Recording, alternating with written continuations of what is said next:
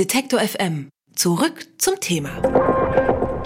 Jetzt ist ein Mann ähm, zu Gast bei mir, der seit Jahrzehnten eine exponierte Figur im Literaturbetrieb ist, schon mit etlichen Literaturpreisen ausgezeichnet wurde, nämlich Ilya Trojanow. Und er ist politisch, denn seine Bücher widmen sich unbequemen Fragen. Jetzt hat er gerade mit Thomas Gebauer ein neues Buch geschrieben, Hilfe, Hilfe, Wege aus der globalen Krise. Das fragt danach, äh, ja, welche Hilfe eigentlich wirklich hilft. Herzlich willkommen, Ilya Trojanow. Danke, schön hier zu sein. Ähm, ihr neues Buch äh, zeigt schon die Komplexität vermeintlich einfacher Fragestellungen. Eine möchte ich Ihnen trotzdem direkt mal stellen. Soll ich den Bettelnden in der Fußgängerzone Geld geben? Naja, es gibt eine konkrete Humanität und es gibt eine ähm, allgemeine Humanität. Die konkrete geht natürlich aus von einer Empathie. Ich sehe jemanden leiden, ich habe ein natürliches Bedürfnis, diesen Menschen zu helfen. Dagegen kann man nichts sagen. Also das ist, glaube ich, äh, sehr gut, dass es diesen Impuls gibt. Wenn man das allgemein betrachtet, schaut es natürlich anders aus, weil dann muss man sich die Frage stellen, bringt diese Spende nachhaltig etwas? Wird sie den Menschen aus seinem Schicksal ähm, als Bettler befreien? Und das ist ja genau die Frage, die wir im Buch immer wieder stellen, dass es sehr, sehr viele Formen von Hilfe gibt, die eigentlich die Missstände, die Ungerechtigkeiten zementieren, weil sie nur Not lindern, aber keinen Beitrag leisten zu überwinden. Und das ist ja das Entscheidende. Das heißt, man, es ist überhaupt nichts dagegen, dass man mit einer Spende irgendjemandem hilft, aber man sollte sich nicht einbilden, dass man dadurch eine wirkliche Überwindung von Missständen vorantreibt.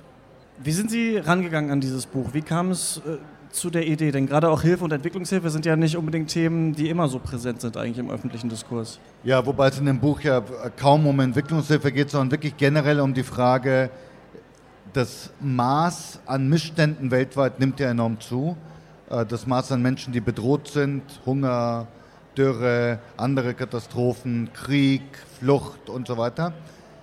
Und was für Mechanismen haben wir, regional wie auch global, diesen Leuten zu helfen und vor allem zu verhindern, dass so etwas wieder passiert. Das heißt, Hilfe ist mehr als nur die konkrete Einflussnahme von gewisser, gewissen Organisationen, NGOs oder gewissen Ministerien, sondern wirklich gesamtgesellschaftlich global. Wir sind so vorgegangen, dass wir in vier Kontinenten ein Jahr lang sehr, sehr viele verschiedene Projekte, Zusammenhänge, Aktivisten, Kämpfer, politisch engagierte Menschen besucht haben, aufgesucht haben.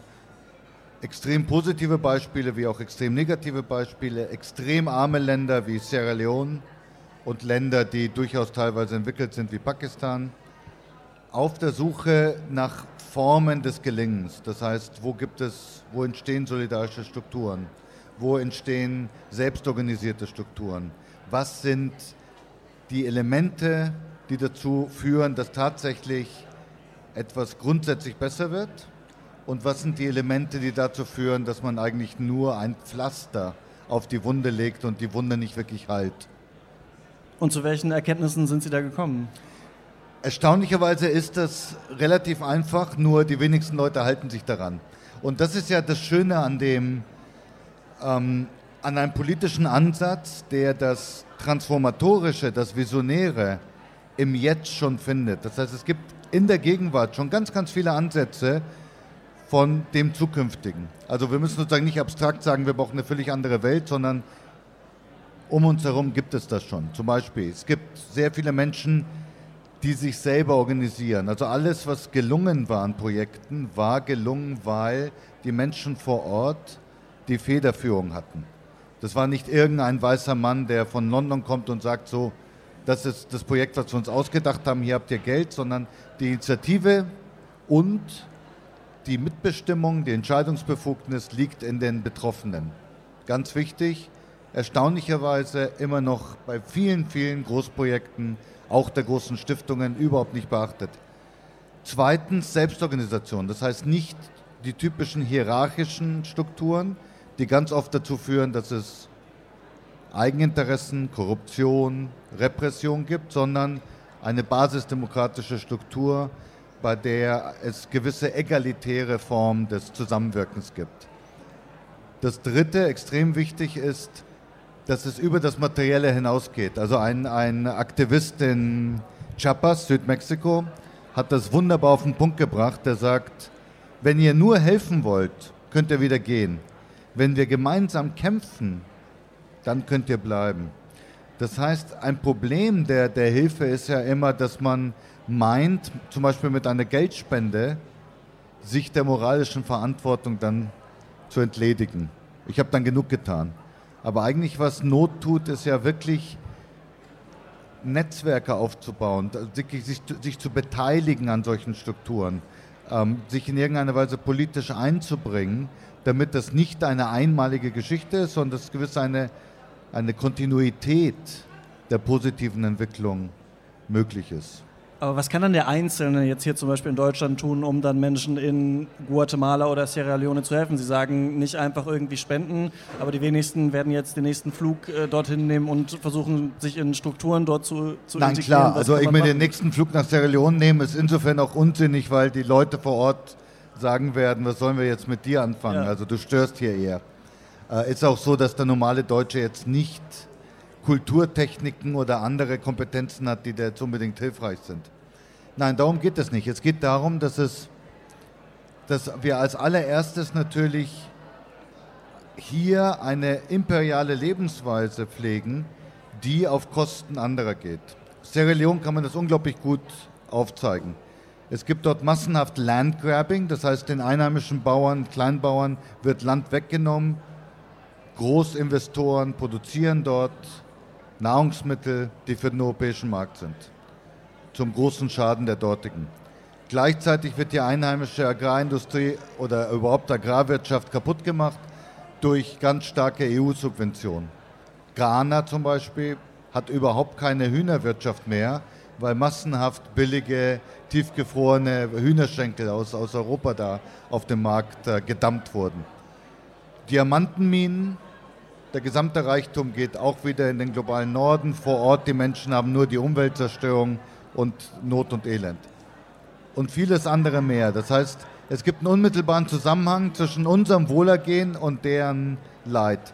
Das heißt, ein erster Schritt wäre neben der Spende, sich tatsächlich äh, die Frage zu stellen, inwieweit bin ich auch mitverantwortlich und inwieweit kann ich durch Veränderung meines individuellen Lebens und durch politisches Engagement zur Veränderung von Strukturen durch Einflussnahme, zum Beispiel auf nationale oder EU-Politik, inwieweit kann ich das verändern?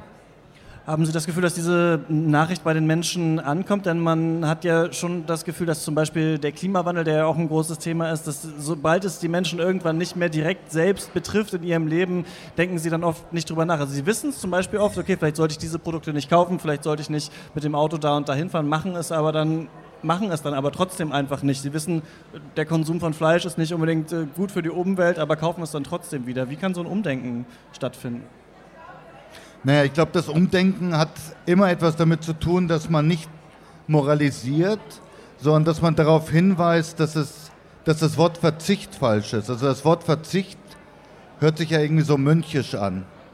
Und äh, wenn man irgendwie sagt, du hast dann gar nichts mehr, dann ist das natürlich Miesmacherei oder Spielverderberei. Wenn man aber anders argumentiert, wenn man sagt, da ist ein unglaublicher Gewinn, ein Gewinn nämlich an Gerechtigkeit, an Lebensqualität, an in, intensiven menschlichen Beziehungen, an andere Formen der Beglückungen.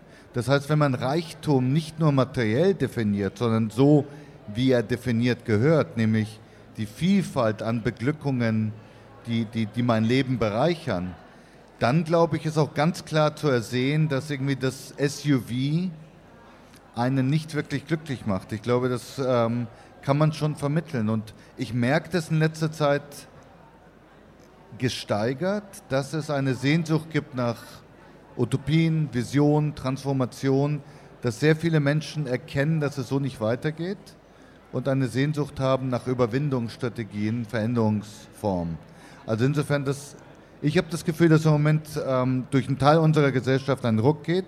Das ist quasi der progressive Teil der Gesellschaft, der weiß, dass das Angebot der neuen Rechten überhaupt nicht nachhaltig ist, dass sie eigentlich überhaupt keine Zukunftsvision haben, sondern nur reaktionär, irgendwelche Besitzstände verteidigen wollen, dass sie kein Konzept haben zur Überwindung, Überwindung der Ungerechtigkeiten des neoliberalen Kapitalismus und die suchen sozusagen eine Alternative. Also wichtig ist, glaube ich, auch nicht immer defensiv reagieren, sondern eigenes entwickeln und dadurch auch Zukunft wiedergewinnen, anstatt immer nur so auf Sicht fahren und ängstlich irgendwie auf den nächsten Tag warten. Das sagt äh, Ea Trojanow im Podcast N99 von Detektor FM. Sein Buch Hilfe, Hilfe, Wege aus der globalen Krise, das er zusammen mit Thomas Gebauer geschrieben hat, ist bei Fischer erschienen. Vielen Dank. Gerne, danke. Hat Ihnen dieser Beitrag gefallen? Dann bewerten Sie uns doch gern bei iTunes. Wir freuen uns über viele Sterne in den Bewertungen und Kommentare zu den einzelnen Podcasts.